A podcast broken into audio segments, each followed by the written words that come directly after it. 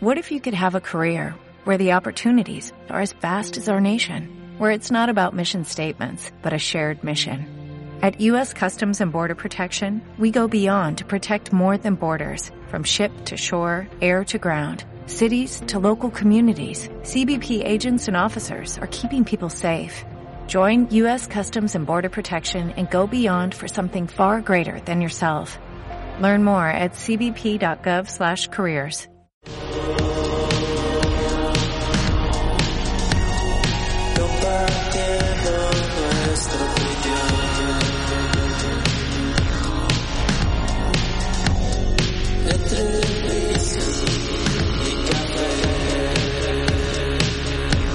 Bienvenidos a Entre Whisky y Café, un podcast donde dos seres humanos, una taza de café y un trago de whisky hablan sobre las miles de dudas existenciales de la vida diaria. ¿Qué onda? ¿Qué onda? Ya regresé. Tu cara de muerte total. Estoy Y tu voz. cansada. Eh, Eso no, eso no ha sido una semana muy larga Mm, pues ha sido una semana normal, cinco días, Para este ti. es el sexto. para ti. Me refiero a emocionalmente, pero bueno. Ay, ¿A quién le preocupan las emociones?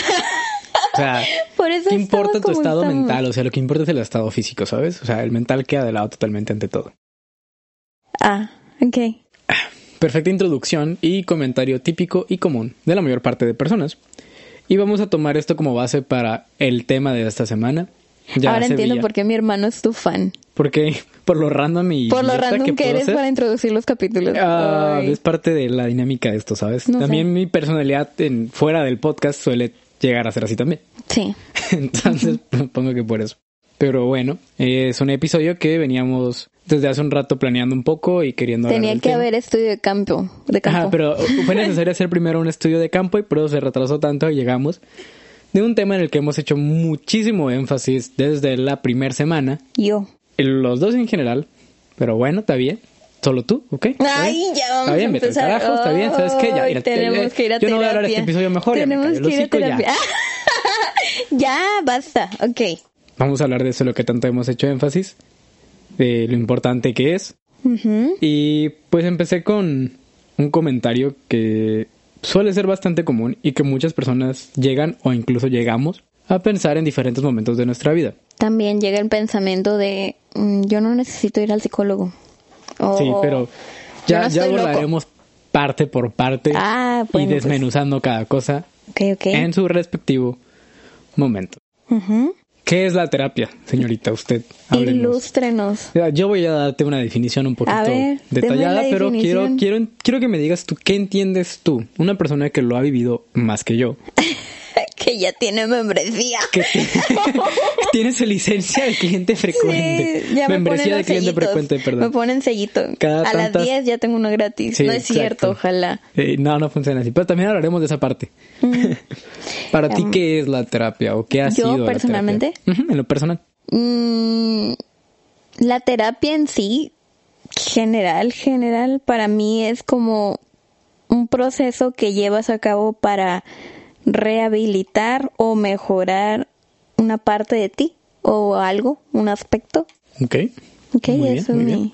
Una estrellita plateada, dorada no, porque nos gusta más el plateado que el dorado. Sí, ok. ¿Y, y usted, profesor? Bueno, ya entrando un poquito en materia de, Uy, uy, uy. de qué es la terapia, una definición, eh, podemos llamar a que esta es... eh, la terapia está asociada a la rama de la medicina enfocada a enseñar a tratar diversas enfermedades y a afrontar el tratamiento en sí mismo.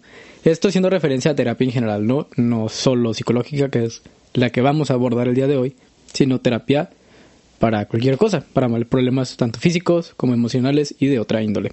Tratamientos médicos en general.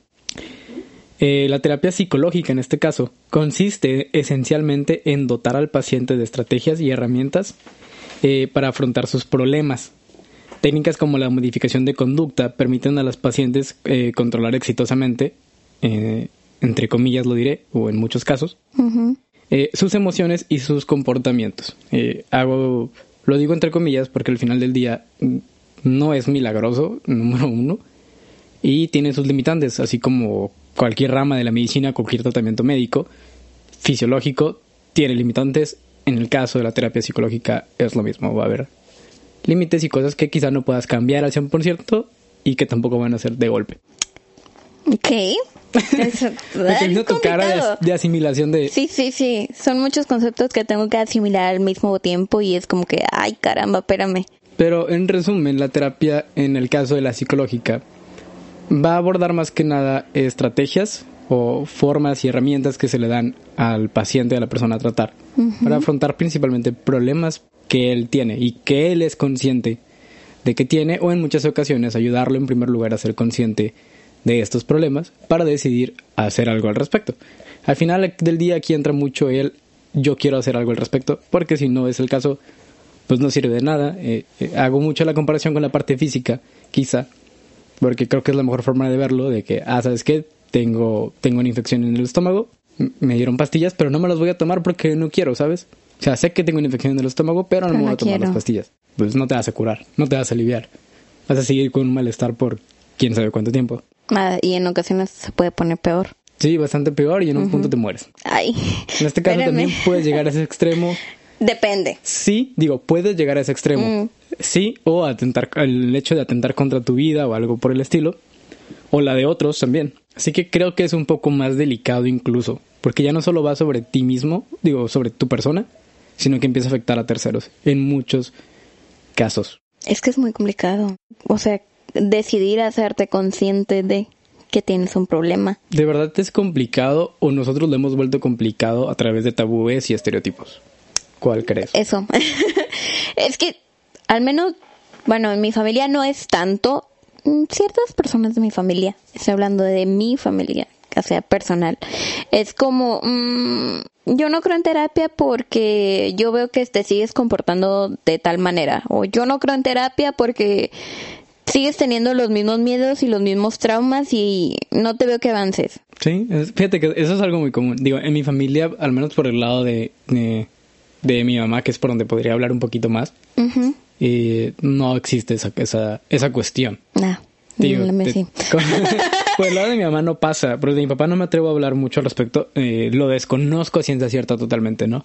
Entonces por eso mejor no voy a opinar por ese lado. Pero yo quería empezar, de hecho, hablando de eso mismo, ¿no? De estereotipos que tenemos eh, con respecto a la terapia. Yo, yo no tengo. Yo ya no tengo. No, o sea, no... Nunca tuve. No tú y yo en general, ¿sabes? Sino, o sea, estereotipos comunes que has escuchado. O sea, mencionaste Oh. uno muy común, el, ah, es que yo no creo en los psicólogos, ¿sabes? Yo no creo que otra persona me pueda ayudar con mis problemas. Ya mencioné ese. De, ese es, ese es uno de no los más los comunes. O sea, verdaderamente hay tantas personas que dicen, no, es que yo no creo en la, yo no creo en la terapia, yo no creo en la psicología. Yo fui una persona, o he sido una persona muy escéptica de la psicología, y lo sigo siendo en gran manera, pero más por el lado de la cuestión del psicoanálisis. El psicoanálisis convencional, eh, a partir de Freud.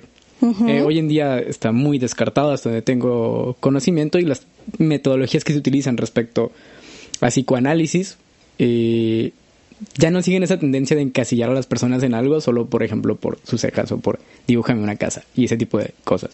Ah, En las que ahí sí no creo. Creo firmemente en la cuestión de la terapia por más que nada por el sentido de que es una persona profesional que ha eh, tanto tenido clases y conocimientos y experiencias con el manejo de emociones y de problemas y cómo experimentamos fobias y son personas muy bien preparadas para darte una guía que al final tú decides tomar y arreglarlo. Ya cuando vas a un psicólogo y ese te analiza y empieza a hablar de ti sin conocerte, por ejemplo, de cosas de las que ni siquiera tú estás hablando, es donde tengo mis, mis conflictos, pero no entra en el lado de la terapia, así que... Mm, vive un psicólogo así. ¿Cómo? Tuve un psicólogo que funcionaba así. Ay, a ver, a ver, échale. No, pero a ver. Estereotipos. Vamos a llegar primero a los estereotipos. Yo en historias de, de psicólogos y terapeutas tengo para elegir y para aventar, o Está bien, sea. entonces, al final vamos a hablar de, la, Sí, de, de entonces la- de no. tus experiencias. Digo, escribí aquí específicamente tus experiencias. Ay. Perdón, pero escribí Ah. las tuyas. Hablaré de la mía, aunque corta, pero voy a hablar también. Estereotipos. Mm, Eh, el que dije al principio también creo que es el más común, que los problemas mentales no son tan importantes como, Como los los físicos. físicos. O sea, prefiero ocuparme primero de mi salud física y después de mi salud mental.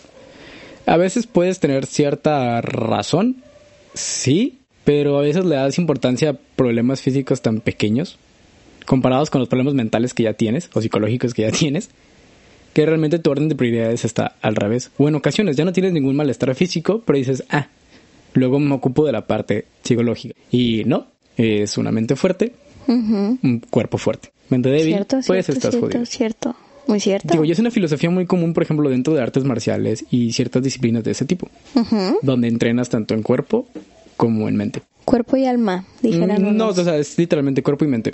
No sé. No, no tanto por la parte de, de- de alma, que también deberías hacerlo, pero eso ya es una cuestión espiritual y personal, y es muy diferente en la que no entraremos en este punto. You some of faith, no. Eh, um, estereotipos en cuanto a mi familia o estereotipos que he escuchado en las personas en general. Uh, El comentario de yo no estoy loco porque tendría que ir al terapia. La terapia es para locos. Ese Ajá. es como el más. O sea, asociamos, o las personas asocian, asocian mucho la terapia psicológica con personas que tienen problemas eh, graves o muy fuertes, hablando desde esquizofrenia, delirios de persecución, desórdenes de personalidad y cosas por el estilo, que llegan a requerir este, atención eh, psiquiátrica, realmente. Es un problema de química cerebral y demás. que Desconozco el 100%, pero son problemas ya muy graves que asociamos demasiado con la parte de terapia, con psicólogos y con psiquiatras y hospitales mentales y cosas por el estilo. Y pensamos que si vamos con un psicólogo vamos a terminar en esa situación o que solo tenemos que ir si estamos en ese punto tan extremo. Cosa que no. Desde el simple hecho de, por ejemplo, estar viviendo un proceso de duelo por la pérdida de algún familiar o un ser cercano o ser querido, Una ruptura. Vamos a lo más sencillo. Una pues que ruptura. algo más típico o más común incluso, porque conozco personas Ah, que nunca han tenido una relación en su vida, Anterior, ok. pero han perdido familiares. Y es un dolor bastante fuerte y que muchas personas no saben manejar. Y no te viene mal tampoco el ir a terapia durante algunas sesiones para llevar un proceso de duelo mejor, más orgánico y que te ayude a sobrellevar las cosas. A aprender a estar tranquilo y dejar ir ese tipo de cosas, por ejemplo. Tan- Genuinamente tú sientes que si tú hubieras tomado terapia para poder afrontar esa situación habría sido más sencillo. Eh, es una de las razones por las que yo estoy en terapia actualmente. Ok. Es uno de los temas que, que, Que estás que trabajando. traté, por ejemplo, el primer, de la primera sesión, que es más de... Como de- las de primeras sesiones son de diagnóstico, ¿no? De saber qué show, qué cosas sientes tú que necesitas tratar de ¿Ya ti te dieron mismo. diagnóstico? Eh, Solo no, di sí o no. no, o sea, me refiero de diagnóstico, Ah, hablando de que, ok, vamos a ver qué hay, de, qué hay de trasfondo en tu vida, o sea, qué situaciones te trajeron aquí, y vamos a trabajar sobre ellas y vamos a ir descubriendo nuevas, tal vez. Me da risa porque tú vas a terapia con mi psicóloga. Sí. Y obviamente hablo de mi vida con mi psicóloga, ¿no? y mi psicóloga ya conocía un montón de tu persona por ser mi amigo. Y es como que, ah, ok, ya viniste, ahora vamos a ver el por qué. Ahora, ok, vamos a hablar de esto, esto, esto. Oiga, pero yo todavía no he dicho nada, no importa, ya vamos a empezar por aquí, casi, Sí, casi sí. que me iba a decir, ¿sabes? Necesito rellenar estos huecos para entender la dinámica. Y Sí, esas preguntas más por ahí, supongo. Pero entonces, sí, una de las razones por las que estoy yendo eh, es eso, por no haber terminado yo de, de soltar todas esas emociones, de no haber tenido un proceso de duelo eh, adecuado.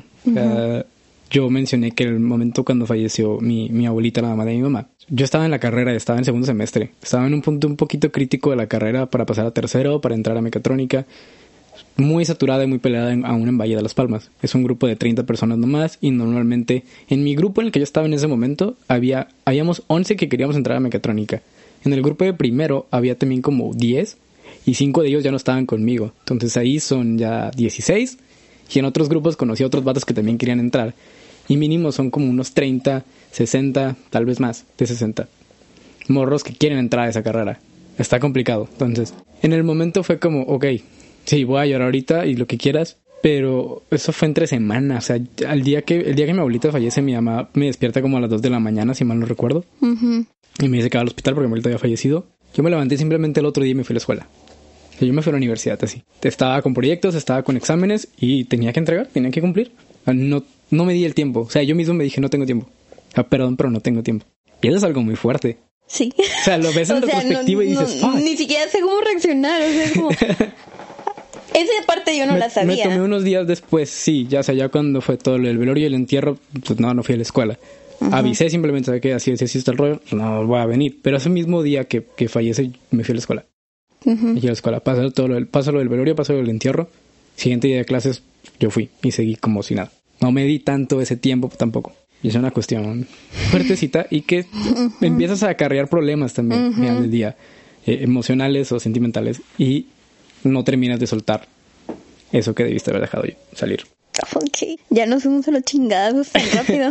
Entonces, decir que, que mi problema, por ejemplo, también, algo muy común, igual de la mano con esto de que Los la terapia solo es para locos y que solo es para cuando tienes un problema demasiado grande, en contraste del problema, digamos, tan pequeño, que es una de las razones por las que yo estoy yendo. Es el hecho de que también muchas personas dicen, ah, es que mi, mi problema es muy tonto y no vale la pena que vaya al psicólogo siquiera, porque es algo muy tonto. Ok, si es tan tonto, ¿por qué no lo has arreglado? Te lo voy a preguntar. Tonto o tonta. La realidad es que no hay problemas muy chicos o mm, como para no ir.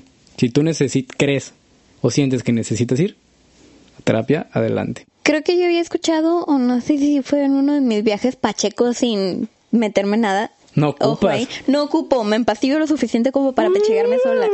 Pero a lo que iba es, no sé si lo escuché, lo leí, lo miré en algún post de Instagram o simplemente mi cabeza me iluminó, que era mm, algo como, no importa si tú sientes, no importa si alguien se ahoga en un océano, en un lago o en un vaso de agua, la sensación que te estás ahogando es la, la misma, misma. en las tres, en los tres. Sí. Entonces es como, no importa si tu problema es gigante, mediano o es súper fácil de solucionar, la sensación de que te estás ahogando con el problema es la misma en las tres Sí, situaciones. al final del día es perspectiva y tú puedes tener el problema más grande del mundo y decir, "Ay, no pasa nada, ahorita lo arreglo. Y alguien más puede tener un problema de un cuarto del tamaño del tuyo y sentir que es imposible y no lo va a poder arreglar.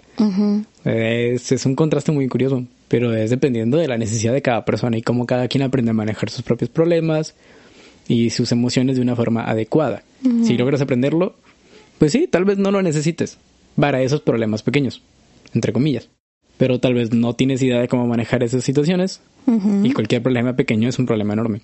Así que sí, también es válido. Otra, otro estereotipo que escuché hace poco mm, fue la terapia no funciona para mí. Ah, es porque, ¿sabes por qué pasa mucho eso? Pasa en muchas personas, pero me he dado sí. cuenta que es más en personas como de cierta Escépticas. de te- sí, aparte Es por de escepticismo es más como es como de una parte generacional. Sí, pues hay generaciones que son bastante más herméticas, que el, el contexto social, cultural, los hizo de esa manera. Tus problemas son tuyos, son para ti, quédatelos tú solo. No perturbes a nadie más con ellos. No diré que esté bien o que esté mal. Mm. Pero es una, es una cuestión, como dices tú, generacional. Es personas muy herméticas. Jamás vas a escuchar que te digan que están mal o se sienten mal en lo más mínimo, nunca. Es más, casi ni se enferman esas personas. O no se enfermaban, algunas ya no están. Oh, sí. te haces la cuenta, te das cuenta Sí. que algunas personas ya no están de esta generación. Entonces, son muy así, muy herméticos totalmente. Entonces, sí, la terapia no funciona para ellos porque vas con un, vas cerrado totalmente, vas sin esa apertura, vas sin, vas como se dice, eh, con una idea preconcebida de que no va a funcionar y no va a funcionar. Es como, por ejemplo, el otro día hablaba con mi mamá de hipnosis. Ya he Eh, vivido esa terapia. ¿Cómo? Yo he vivido también ese tipo de terapia. Oh, damn it. A mí me, o sea, me llama la atención, pero tiene, tiene sus riesgos, tiene sus riesgos muy grandes, ¿no? Es terapia regresiva más que nada, es para cosas que tu subconsciente ha bloqueado y ha decidido olvidar por una razón. Por algo están ahí, entonces es, es delicado que elijas volver a vivirlos o los dejes ahí, pues es de- depende mucho de cada persona, es muy situacional. Y no es lo mejor, pero sí está interesante. Sí me llama la atención. Pero no sé qué podría descubrir, así que... eh. En este punto no me afecta, no le movemos. Eh, hablábamos de eso, de que no todas las personas tampoco son candidatos a hipnosis. Y hay personas que van a ir con todo el escepticismo del mundo, tal vez, y pues obviamente no va a funcionar. No es como en las caricaturas o en las películas que te truenan los dedos y te duermes y todo el rollo. No va por ¿Sabes ahí. que ¿Cómo? ¿Sabes que una vez yo fui una presentación? O sea, no tiene, no tiene nada que ver. Em, una vez, bueno, aquí en Tijuana constantemente, cada año, ¿no? Bueno, cada año hay como varias veces que Como viene dos o este- tres por año, creo. Este famoso, ¿cómo se llama? John Milton. Johnny Milton, John el Milton. hipnotista. Ese vato viene a Tijuana aquí al Secut. Sí, normalmente es en el Secut. Sí. Entonces, yo siempre he sido muy escéptica en cuanto a eso. Pero dije, eh, vamos. Porque mi papá me dijo, vamos, vamos. Y yo dije, bueno, vamos, vamos. Tu papá es esa persona que se que sí le, sí le llaman, bueno, sí le gustan como ese tipo de cosas. Ah, no sé sí. por qué tenga la impresión. Sí. Discúlpeme, pero Este, entonces, mm, bueno, ahorita hablamos de ese, de ese tema aparte de mi Ok, papá. ok, ok. Em, el punto es que acompañé a mi papá, fuimos, éramos como una, dos, tres, cuatro, cinco, cinco personas fuimos. Y ya estamos sentados y empieza el pinche show de que respira y no sé qué, y que esto y lo otro, y así. Y yo dije, "Eh, vamos a ver qué pasa, vamos a ver qué sucede con mi, conmigo. Y ya me dejé, así que, a ver, tengo que respirar y que no sé qué tanto, y cierra los ojos y que... No te duermes como tal, o sea, no es que te duermas que, ay, ya no sabes qué estás haciendo, es simplemente cierras los ojos, pero ya no los puedes abrir. Eso me pasó a mí. Ya no los podía abrir. Y mi respiración era como que muy pausada, que... Y así. Literalmente, si buscan en YouTube, bueno, es imposible que encuentren ese video porque John Milton ha hecho miles de giras y ha venido a Tijuana miles de veces. No, aparte que creo que no te, creo que no te dejan grabar con teléfono y ese show, ¿no? O sea, Salía en el comercial. ah, es que te decir, es hay, que voy. hay videos que se graban para el co- para los Ah, comerciales pues y ese voy. show. Pero Yo tengo quedé tan que- dormida o tan que no me podía salir del trance Lol. de la respiración porque yo ya entendí que no es que él te duerma de que te No. es simplemente entras un- en un trance La forma en la que tengo entendido yo también, digo, a lo mejor me equivoco, pero tengo entendido que el, el truco, digámoslo así, entre comillas, está más que nada basado en la parte de la respiración. La forma en los ritmos que te hacen respirar, Sí. el que tú mismo te empiezas a relajar. Te bloquea el cuerpo, o sea, literal te quedas ahí dompeado, dompeadísimo. Sí, sí, sí. Bueno, También funciona para que dormir, así literalmente. quedé. Me, mi papá, mi papá, el desgraciado que me levantó y me llevó. Mi papá me levantó, me llevó y dijo, está dormida, súbenla. Y me subieron. Y yo traía una falda larga. Y, o sea, yo ya estaba arriba y era consciente que no estaba sentada, pero al mismo tiempo era como que no podía abrir los ojos. de y lo que esto. escuchaba que decía este tipo era como que tengo que hacerlo, pero ya ahorita lo pienso y digo, probablemente sí estaba en el trance, pero al mismo tiempo era como que no voy a abrir los ojos, voy a hacer esto para que ya, o sea, ya me bajen rápido y ya, ¿sabes? Son como ambas cosas, supongo. ¿no? Ajá, O sea, es como que la presión de estar enfrente, porque me tienen enfrente. Sí, sí, sí. y sos- hubo sos- un momento eres, el, en donde... eres el espectáculo de todo el mundo. Sí, y Eres el entretenimiento. todavía me acuerdo que lo más tonto o, lo- el highlight de ese día es que hubo un momento en donde John Milton dijo, y ahora se van a abrir de piernas, Tú traías van a falda. hacer un split. No, pues traía falda larga, pero ese no es el punto. El punto es que yo me yo hice el maldito split y eso fue lo que grabaron, o sea, grabaron a todas las personas, ¿no? Pero esa fue la parte que salió en el comercial, donde estamos varias personas haciendo un split. ¿Te viste varias veces en el comercial, por cierto? ¿Eh? ¿Te viste en múltiples Llegué ocasiones? a ver el comercial Damn. y yo decía, Tal vez alguna vez te vi ni en cuenta, fíjate. No, no, no, no, no, no, no. Yo creo que ahorita si me duermen tengo ese recuerdo muy bloqueado porque no, Ok. no. Sí, tío, tengo entendido que va por el lado de la respiración. Pero, tío, si tú llegas con el escepticismo del mundo y realmente no accedes a respirar como te dicen, a relajar tu cuerpo completamente, no va a funcionar. Como dice la canción del mango. Y el cuerpo, relajado, relajado. Así es. Entonces, con la terapia psicológica en general, funciona de la misma manera.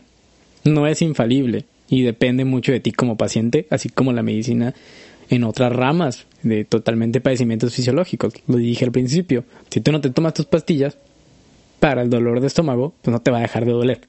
Es lo mismo en este caso. Si tú no vas con esa apertura de conocer más de ti, de aprender a manejar tus problemas, aceptar tus problemas en primer lugar, pues nadie te va a poder ayudar. O sea, no, no jodas. No va a haber poder humano que te pueda ayudar. Otro estereotipo que he escuchado, ahorita que estás hablando de eso, eh, tiene que, tiene la, es la continuación de la terapia no es para mí, porque también viene el comentario de, es que para qué voy a terapia o voy al psicólogo si yo ya sé lo que tengo que hacer. Pero no haces nada al respecto, no haces carajo. Haz nada. algo. Mínimo, si vas a terapia ya estás pagando y te va a pesar. y, Ok, ¿sabes qué? Tengo que arreglarme a mí mismo porque me está costando esto. Sí.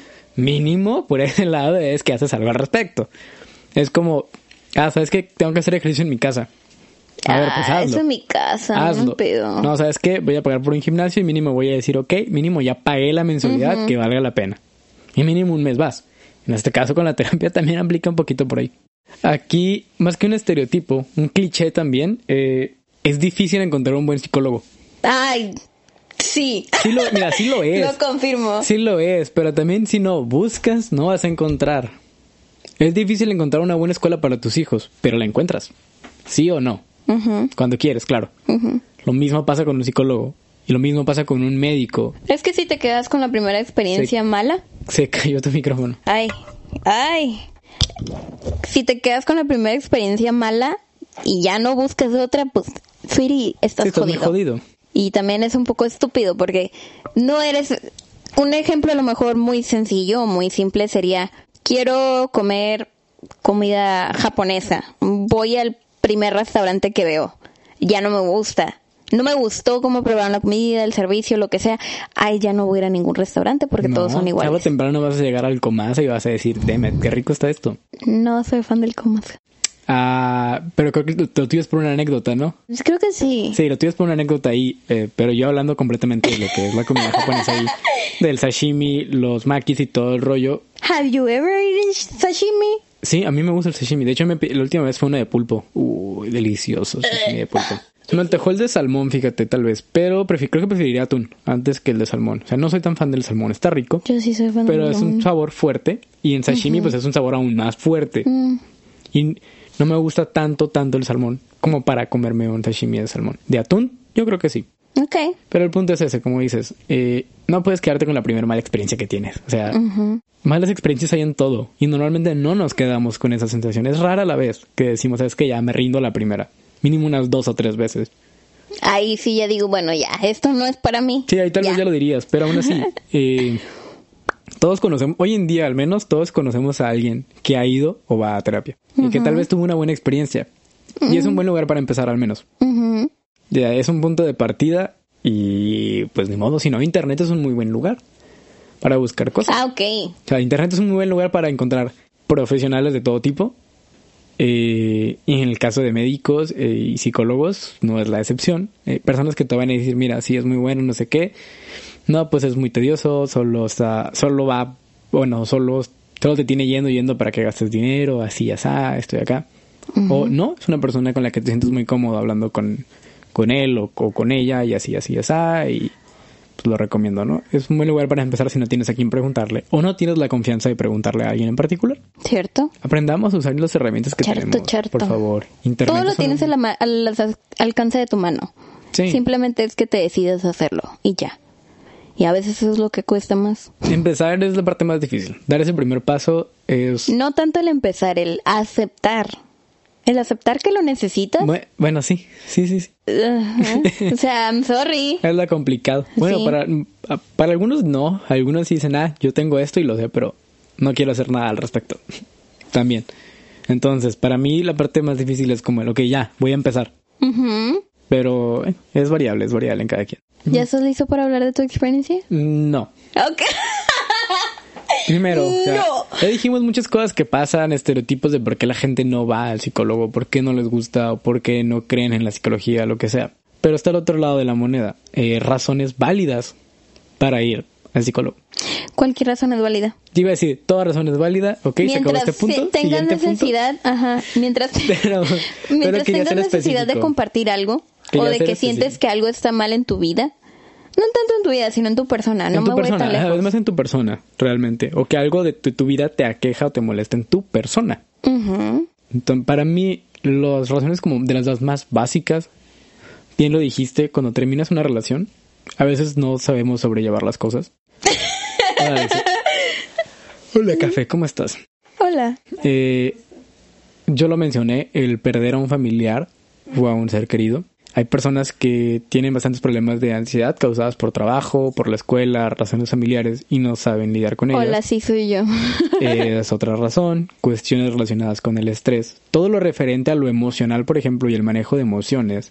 Ser una persona muy explosiva, muy irri- irritable sin razón alguna y demás. Sí son razones muy válidas eh, para ir y son algunas de las razones más comunes. La- el manejo emocional es, creo yo, una de las razones más fundamentales. Y digo, como muy simple y muy básica que suena, pero somos pésimos para ello la mayoría. Sin una guía valemos gorro un poquito. También es muy necesaria, bueno, la terapia te ayuda mucho para saber comunicarte. Y eso lo aprendí esta semana. Expresar, expresar tus ideas. Sí, eso lo aprendí Bueno, esta tus semana. sentimientos más bien. También es manejo emocional Mm. al final del día. Pero ya es externarlo a otros y aprender a hacerle ver a otras personas cómo te hacen sentir y no por estar jodiendo, reclamando todo el tiempo, sino porque genuinamente, oye, ¿sabes qué? Es la responsabilidad afectiva. Ya me acuerdo. No soy fan del término, pero sí está ahí. ¿No eres fan? No, no soy fan. Lo siento, ese es el término. Sí, yo sé que es el término, pero ok. O sea, te digo, no soy fan de la palabra o la forma en la que se usa. O eh, creo que es más que nada porque de repente las personas se agarran de ahí para, Son unos culeritos. para reclamar y joder a todo el mundo, ¿sabes? Eh, todo es con medida y todo tiene un punto, una línea límite y después se vuelve a estar jodiendo. Por eso es que no soy fan. Por Pero la tú forma en la también que- o sea, no hablo de ti en, ti específicamente, ¿Cómo? simplemente, no hablo de ti específicamente, Ah, no, no, no. simplemente iba a decir, tú como persona también eres consciente cuando ya la responsabilidad afectiva se volvió una manipulación. Sí, ya cuando empiezas a usarlo como manipulación o como un chantaje, es de, oye, pues no, no viene al caso. Pero como dices, sí, es importante aprender a comunicarnos en todos los aspectos, tanto positivos como negativos de nuestras emociones.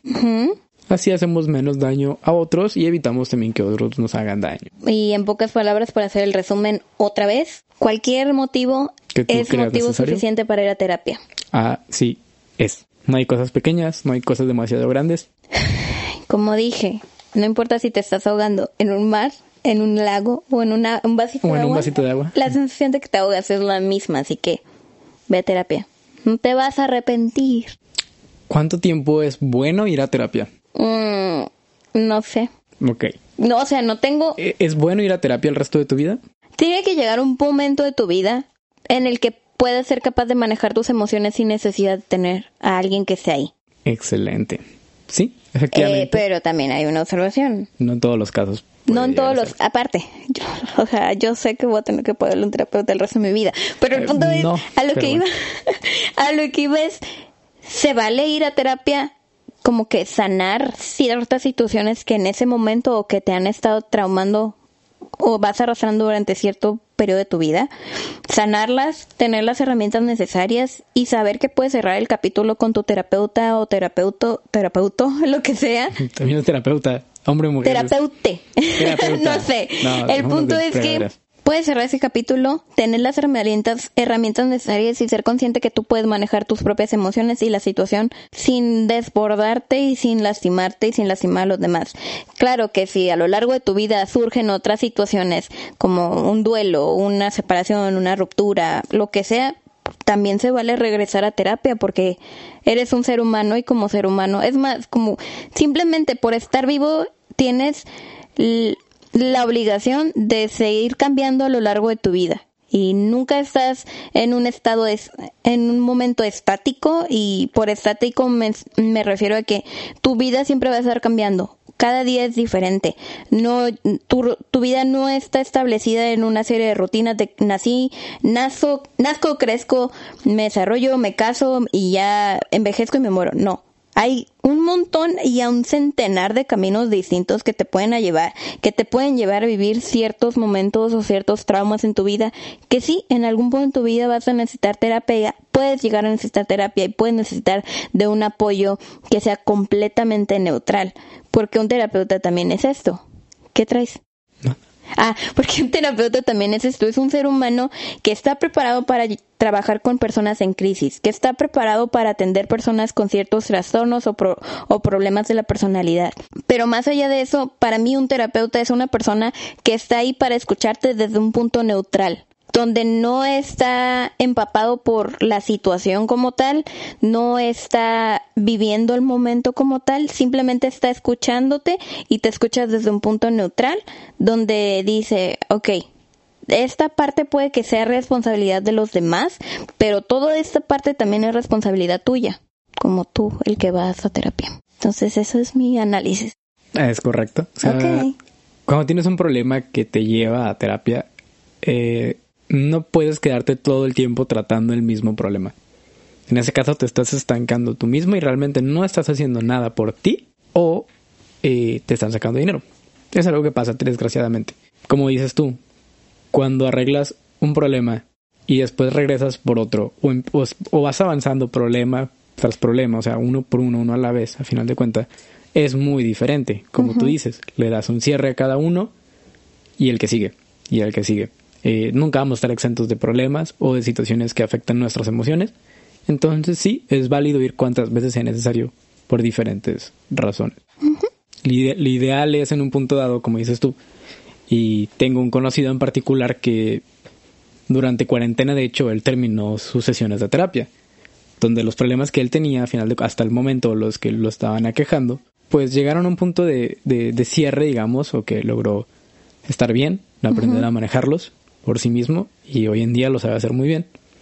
Y él mismo me dijo, yo siento que esto, que ya terminé, por así decirlo, eh, estoy muy a gusto y siento verdaderamente la confianza en que puedo manejar estas situaciones por mí mismo sin problema. Y ya habló con su terapeuta simplemente, tuvo una última sesión y se acabó. No ha regresado a la fecha porque no ha habido la necesidad y ya está.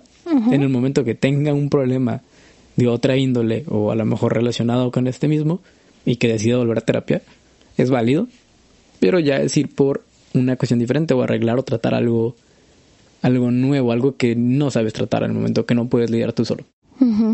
Y eso es lo más importante. Y digo, porque sí, de repente escuchas personas que llevan toda una vida yendo a terapia por la misma razón. O sea, y cambian de terapeuta y, y lo que quieras. Pero sí, son personas que no cambian. O sea, son personas que verdaderamente, como dices tú, esas personas no las ves avanzar. No las ves que verdaderamente estén haciendo algo al respecto. No ves que en ellos funciona la terapia. Pero es aquí donde viene la pregunta. ¿Es culpa del terapeuta? ¿Es culpa de la terapia o es culpa del paciente en sí mismo? Sí, la respuesta puede ser amplia. Realmente puede ser cualquiera de los tres factores o genuinamente, genuinamente puedes tener un terapeuta que no le interese que tú estés Yo he estado en las situaciones. Yo he estado en, creo que en los tres. Deme. Ajá. Bueno, ya voy a entrar un poco a lo de mis experiencias. La primera experiencia de psicólogo que tuve fue porque mis papás están en proceso de divorcio o de separación. Y por ese entonces fue cuando salieron todos mis problemas de alimenticios y mis traumas y mis eh, todo eso. Entonces, fuimos a terapia como terapia familiar y ellos también iban a terapia pareja o creo que no. Creo que nomás fueron como, fuimos como dos sesiones terapia familiar y ya de repente nada más me empezaban a llevar nada más a mí de que tú, ahorita tú eres la importante y ahorita tú eres la importante. Y yo me quedé yendo, nada más, paso de ser terapia familiar a ser terapia individual para un adolescente, porque en ese entonces todavía era adolescente. Y fue una buena terapia, pero no era para mí. O sea, yo no sé, yo no hice ese clic con la psicóloga. Era buenísima psicóloga, pero simplemente no hubo un clic y dejé de ir. Antes de dejar de ir con ella, que me mandó a un psiquiatra, fui a un fui con una psiquiatra que trabaja o trabajaba en Pueblo Amigo. Esos locales súper viejitos. Cuando te digo que mi psiquiatra era Chabela Vargas, no te estoy mintiendo. Era una señora ancianita. Oh, la roña. Ajá, tú nada más ten en tu, en tu imagen mental una señora sentada así viejita, un poco flaquita, canosa, o sea, ya con el cabello blanco, lentes oscuros, porque siempre me tendía con lentes oscuros, no sé por qué. Bueno, sí sé por qué. Sí, sí, yo también sé por qué. Y todo el día, bueno, su consultorio siempre olía cigarro, cigarro. Pero siempre que me atendía, estaba fumando. Constantemente estaba fumando. No importaba qué hora fuera la terapia, estaba fumando. Chabela. y obviamente pues ella nada más me recetaba y me decía, ah, vas a mejorar, vas a mejorar, vas a... Y nunca mejoré, o sea, pues, nunca mejoré. Y pues sigo haciendo la broma con mi mamá de que, ay, ¿te acuerdas de la Chabelita? Eh, ¿Quién, quién sabe qué, qué habrá pasado de la Chabelita? A lo mejor ya se murió la Chabelita, no, sé. Sin, pues, estaba muy viejita. Después fui con un terapeuta que es mm, algo famoso aquí en Tijuana, porque es muy conocido por ser terapeuta de adolescentes y de sí, de adolescentes y de hijos de, de hijos de padres divorciados o que están en proceso de separación. Este psicólogo era amable, era eh, bueno, pero no me gustaba que él como que me quería regañar. Como que yo le contaba los problemas y que me decía, ah, vas a hacer esto, esto, esto y ya. Y si volvía a la siguiente, eh, la siguiente sesión y le decía, es que no lo pude solucionar porque hice eso, pero al final volví a hacer esto o no pude. Pero es que tú no te pones las pilas o es que tú no te estás esforzando o no te quieres curar, no te quieres sanar y es como que, ay, wow. Debo decir que hay gente a la que como sí le funciona esa parte. Eh, no sé qué tan bien o mal esté, tío. No de psicología ni de cerca, ni respecto a técnicas Creo que de conociendo lo que tengo no era la mejor Ah, no, no, manera no, ya sé, pero, digo, pero supongo que hay personas a las que sí les funciona de cierta manera, ¿no? Y decía, no quiero ir a- ya no quiero ir a terapia con alguien que me trata como si fuera su hija y que me está diciendo de cierta manera estás un- eres una estúpida. Eh, Sí, sí, y no, ya no fui. Am, él me mandó con otra psiquiatra que también, o sea, esa psiquiatra era muy amable, era muy linda. De la, creo que es la segunda psiquiatra que me cae bien. No, Chabelita no me ayudó nada. Am, ya, fui, medicina, pues ya, ya conté la historia, no funcionó y dejé la terapia por mucho tiempo y yo era muy escéptica con la terapia, pero que sabía que necesitaba ir a terapia. Ya fue cuando encontré a mi preciosa Denise. Em, y hice clic con ella y ha sido y ha sido una gran persona y ha sido un gran una gran terapeuta, pero más que nada no es solamente el clic, es el hecho de que ella ella hizo mancuerna conmigo y que ella desde un inicio fue consciente con qué tipo de persona o con qué tipo de trastorno estaba tratando y cómo debía acercarse o hablar con esa persona, en este caso yo. ¿Qué es lo, qué es lo que tú dices? No puedes hablarle a las personas de la misma forma. Hay personas que necesitan que le hables así con pincitas o como que lo más estructurado posible o de una manera muy diferente que no le hablarías a cualquiera. Y más que nada por eso es que ahorita siento yo que estoy como empezando por fin a avanzar un poco y a avanzar en la dirección correcta, que yo ya soy consciente que no me voy a regresar. Y ya la psiquiatra con la que estoy yendo ahorita también es muy buena. O sea, ahorita no hay fallas. Ahorita no hay ahorita fallas. todo sale bien. En cuanto a eso. Lo demás está jodido. E- Es el perfecto ejemplo de que no te puedes rendir a la primera, número uno. Eh, las malas experiencias existen en todos lados. Si yo que me la pasé viajando por toda Tijuana buscando terapeutas, les digo que se encuentra uno, es porque realmente hay un Sí, tarde o temprano terapeuta llegas. para todos. Tarde o temprano llegas con el, con el adecuado para ti, porque incluso también, como dije, eh, para cada persona es diferente. Es subjetivo. Eh, sí, sí, sí. Eh, entonces, ne- necesitas a alguien con quien, como dices tú, que hagas como ese clic de cierta manera, que te sientas cómodo para hablar, para contar tus cosas y que sientas que la manera en la que te está hablando verdaderamente te ayuda o que te hace ver las cosas, que la forma en la que te dice las cosas te abre los ojos de verdad y no que solo es un regaño o una persona diciéndote algo que tú ya sabes, que te diga, ah, es que tienes que cambiar esto. Pues ya lo sé, por eso vine. O sea, Estoy buscando una guía, no alguien que me recuerde lo que ya sé. Que en cambio hay otras personas a las que no, necesitan el, hey, ponte las pilas, o sea, que le digas, hey, culo si no lo haces. Hay personas que necesitan eso, Sí. que es su personalidad. Y se lo dice un psicólogo y es, Cierto. tiene razón. Y problema solucionado, entre comillas, digamos. Así empieza su proceso. Pero no es para todo el mundo así. Ya me acordé algo. De que... De por qué confirmé que no era un buen psicólogo. ¿Por qué? el que me regañaba como si fuera su hija. Ok, a ver. Mi papá fue a cursos, a talleres de cómo afrontar una separación con este, este psicólogo. Mm, bien o mal, le funcionaron. Ok. No soy fan, El pero... problema es que un día este psicólogo le habla a mi papá y le dice, oye, estoy en tal bar, bar, Kyle. Holy shit. Si mi papá fue, ¿no? Dijo, ah, pues una cerveza y ya, ¿no? Llegó mi papá, mi papá creo que se tomó nomás una cerveza y media. Y, ¿Y este compa? y su psicólogo se puso hasta el culo. Ey, ey, es un ser humano número... Ey, voy a No, no, defender el lado de que... Sí, no estoy juzgando eso, Ajá. es Lo que simplemente viene después. con tu paciente, al menos yo siento que cuando tú trabajas con alguien en terapia, tiene que haber un límite y ser muy profesional y mantener la relación lo más profesional posible. ¿Tu papá fue su paciente como tal o solo la parte de un curso de cómo... Es que mi papá también fue a terapia con él. Ah, Ok, es lo que te iba a preguntar, porque al principio me dices... oh, bueno, Comenzó con los talleres y también fue a terapia. Ah, Es que, por ejemplo, si solo no la parte de los talleres es de, pues, no importa, no es una terapia, no hay una relación eh, paciente eh, profesional, ¿sabes? Es solo el, tomaste un curso conmigo, te di una guía general que le, di a- que le doy a todo mundo, no importa. O sea, cáele por una cheve, porque nos- me llevé bien contigo y me caes bien, pues venga, cáele. Pero ya cuando es, también te estoy dando terapia, te llegué a dar terapia y conozco cosas de ti que otras personas no conocen, no deberían conocer tal vez. No, ahí sí hay un límite muy, muy canijo. Sí, sí, sí. Sí.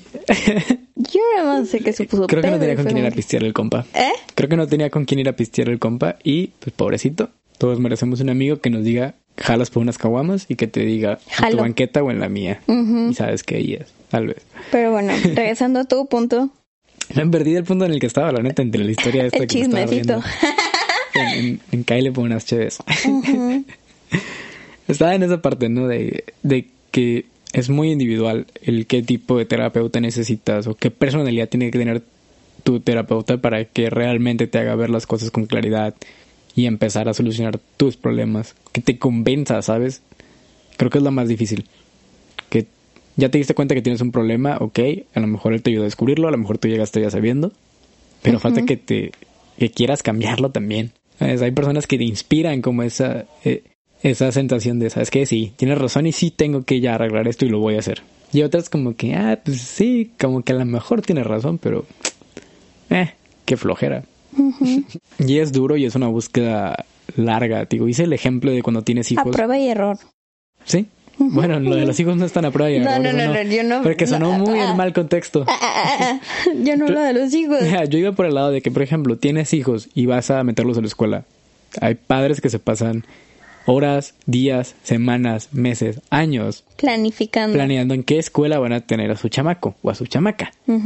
Porque es importante, sí, influye en el resto, o sea, va a influir de por vida en, en su desarrollo social, en primer lugar, cuando es el kinder y todo eso, su nivel académico y demás. Entonces, lo eliges con mucho cuidado. En el caso de un terapeuta, para ti tiene que ser igual de delicado. Tiene que Pues ser igual es de una persona con la que vas a ser completamente vulnerable y les vas a hablar de todos tus traumas. Sí, y que no te va a juzgar, ti. en primer lugar. Así que te quitas ese miedo de encima primero y eso te ayuda Ay, ya mucho. no tengo miedo. ya no tengo miedo. Yo no llegué con miedo, o sea, fue como... Es más el sentirte, vengo a presumir todos mis problemas. Ok. Com- y ya, este, llegamos al punto. ¿Cómo fue tu experiencia? Yo ya platiqué mis experiencias. Sí, ya plati- ya platicaste A ver, a hablando de, hablando de lo de cuánto debería durar esa- tu terapia, ¿no? Ya dije. Sí, nomás para dejar en claro, no hay un... O sea, sí, No hay tiene, un- sí tiene que haber un límite de que tu terapia de un, para un problema en específico no puede durar toda la vida. Ah, Tienes que aprender a manejarlo y a no depender de un psicólogo. Porque hay muchas personas que se vuelven dependientes de su terapeuta para todo. Literalmente para todo. Hay personas que empiezan a consultar con sus terapeutas Cada decisiones aspecto de su vida. cada, cada aspecto de su vida y decisiones tan pequeñas como eh, es que tengo una boda este día y no sé qué color me hace ver mejor. O sea, si me pongo la camisa azul o la roja. No puedes volverte tan dependiente de ningún ser humano, de ninguno. Y un terapeuta no es el caso, ¿no? Solo para aclararlo, pero es válido volver con la misma persona cuantas veces creas que sea necesario. En terapia, no con su ex. Eh, sí, tu ex no es terapia, carajo. No. si no puedes superar a tu ex, es una excelente razón para ir, Para a, ir a terapia, por cierto. Sí, sí. Ahí perfectamente vas a aprender cómo mentarle a la madre, sin remordimiento de conciencia y de la forma más Sí. sana posible. Estoy en ese punto, por cierto, solo como spoiler. ¿Ya? Estoy ahí en que voy a empezar y ya se la voy a Ah, rayar próximamente, yo ok, creo. ok, ok. Eh, a lo mejor lo hago en el podcast incluso para que sea más dramático. No. Ah, es que voy a grabar esa sesión, voy a llevar los No. micros y todo. No. No, no, no, no. Mi experiencia. Llevo tres semanas, tres sesiones. Tres semanas no. Tres, Tres sesiones que son cada 15 días. Ujú. Entonces son dos semanas para la segunda. Llevas como un mes y medio. cuatro semanas. Eh, sí, pues la siguiente, o sea, la siguiente semana que me toca otra vez van a ser Dos meses. cien- seis semanas, ajá, las seis semanas de la cuarta terapia. La primera terapia no cuenta como una semana, entonces para la segunda terapia hay dos semanas de separación. Para la, ter- para la fuck? tercera hay cuatro semanas de separación con respecto a la primera. Y para la cuarta hay seis semanas de separación respecto a la primera. Llevo un mes. ¿Quién dice? ok, Tres sesiones en un lapso de un mes. Eh, Yo siempre dije que necesitaba ir. Yo era consciente de hace algunos años. No había ido por no organizarme en tiempo, Y forma porque no te habías. y o dinero. no, no, no. Aparte, ¿qué- qué- No, no, no, no, no, no. También fue mucha parte que te decía. Tú también hacías concha. Sí, no voy a negar Ah, que también era como, eh, Luego. no está teniendo un impacto tan grande en mi vida todavía como para decir. No he, no he no he- ¿cómo se dice? No he tocado fondo. eh, Puedo esperar. Eh, puedo esperar. Sí. Pero ya fue como que, ok, está bien, ya, vamos a hacer algo. Vamos a buscar algunos cambios y vamos a hacer otras cosas mejores, ¿no? Y, y ya está. Eh, pues ha estado chido, o sea, en el sentido de que estoy muy cómodo con esta persona.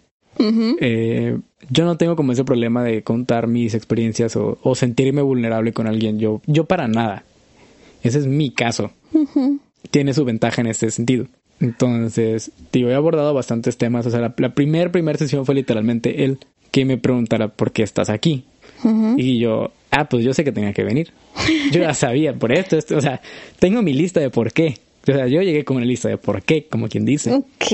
Y me preguntó, a ver, y ta, ta, ta, ta, ta, ta, ta. Entró un poquito en detalles en algunos nomás, eh, mientras una libreta de expediente de hoja, así escribiendo.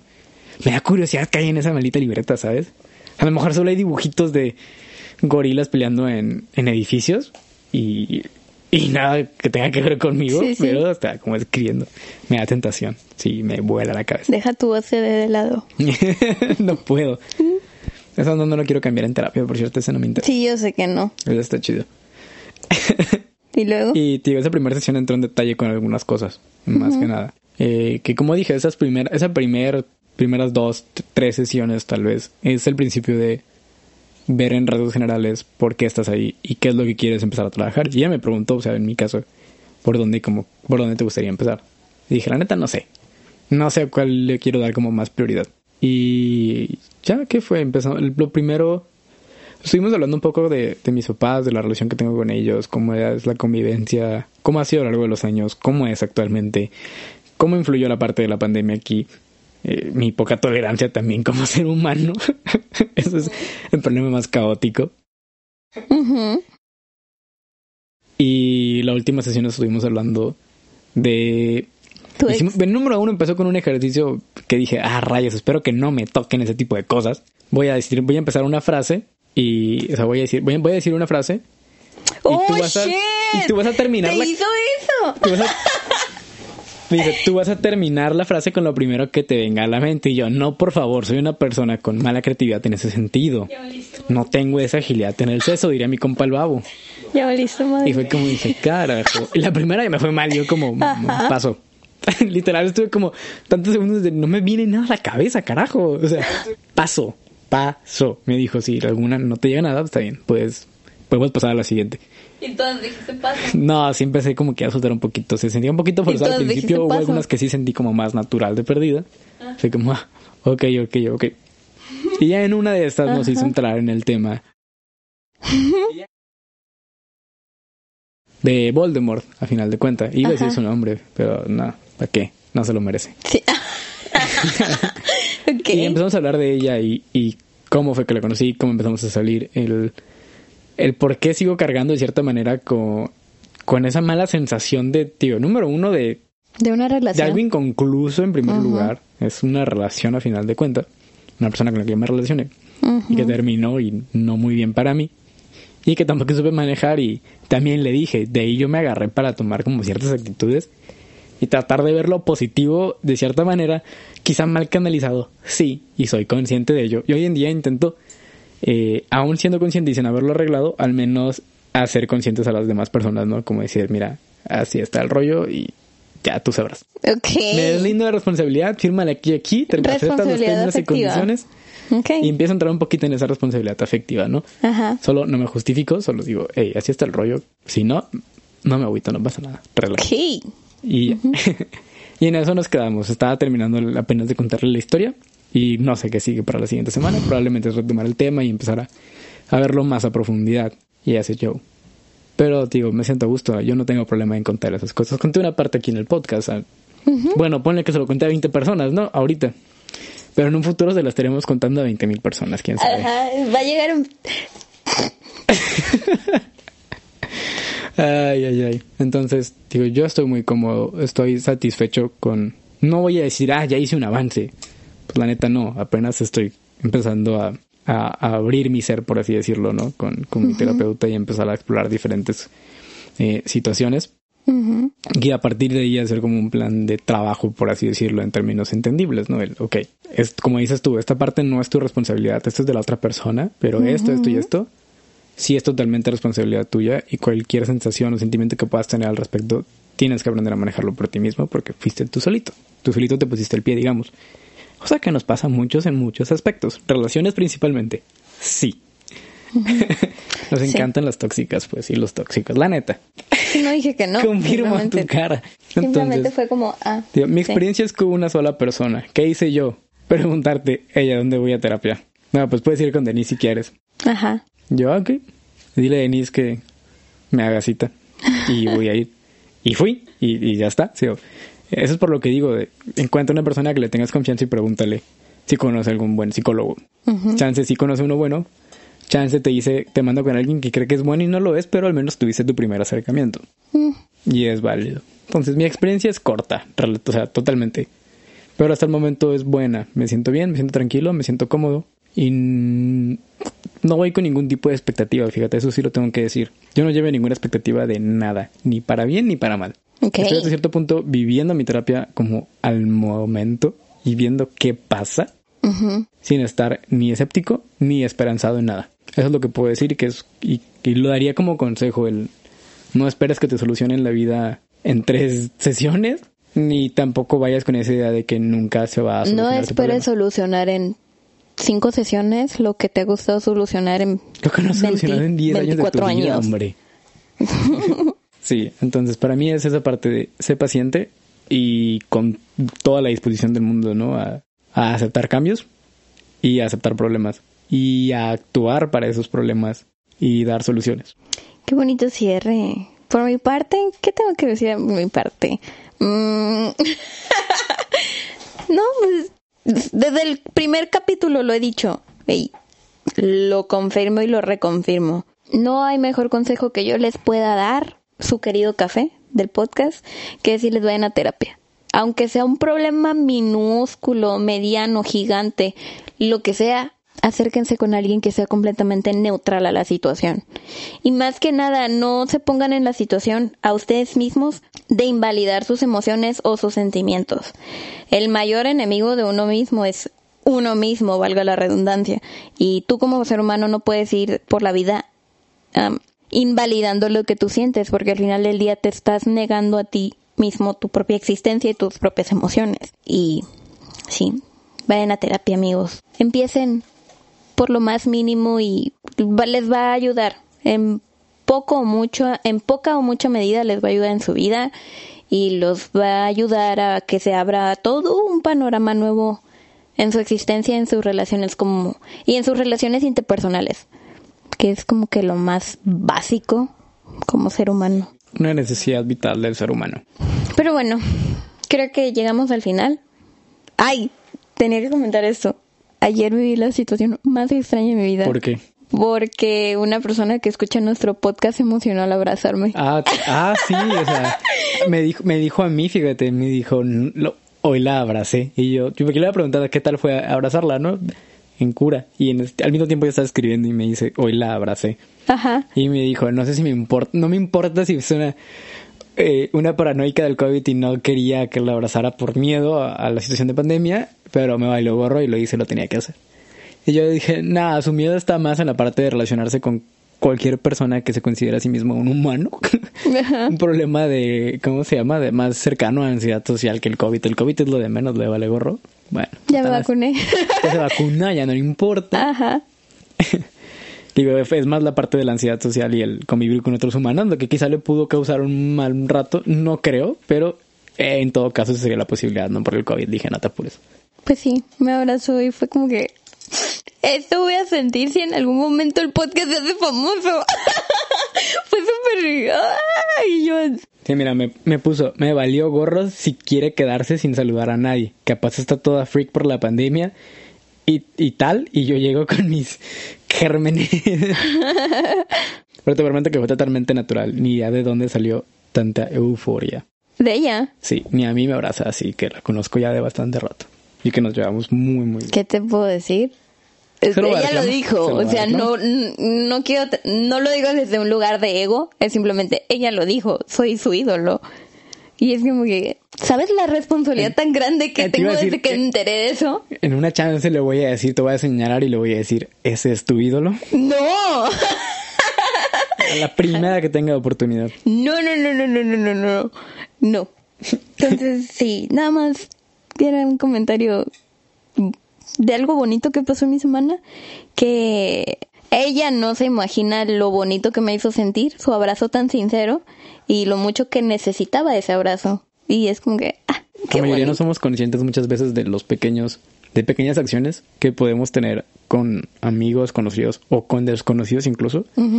Que créeme que cosas tan simples como darle un abrazo a alguien a veces le pueden cambiar el día, le pueden reiniciar la vida totalmente. Y lo digo genuinamente y lo digo por experiencia. Así que no tengan miedo de ser más expresivos con sus, con sus sentimientos y con sus emociones, con sus límites siempre, eh, más ahorita pandemia, pero no tengan miedo a ser así de abiertos con las personas. No, no pasa nada. No. Pero bueno, sin más por esta semana. ¿Nuestras redes sociales? Nos despedimos por esta semana. No sin antes recordarles nuestras redes sociales. Instagram. Entre whisky y café con guiones bajos en lugar de espacios. Y entre whisky y café como tal en el resto de redes sociales. Facebook, YouTube, Spotify. Por ahí. Ok, gracias. Y nos despedimos. Nos escuchamos la siguiente bye bye. semana.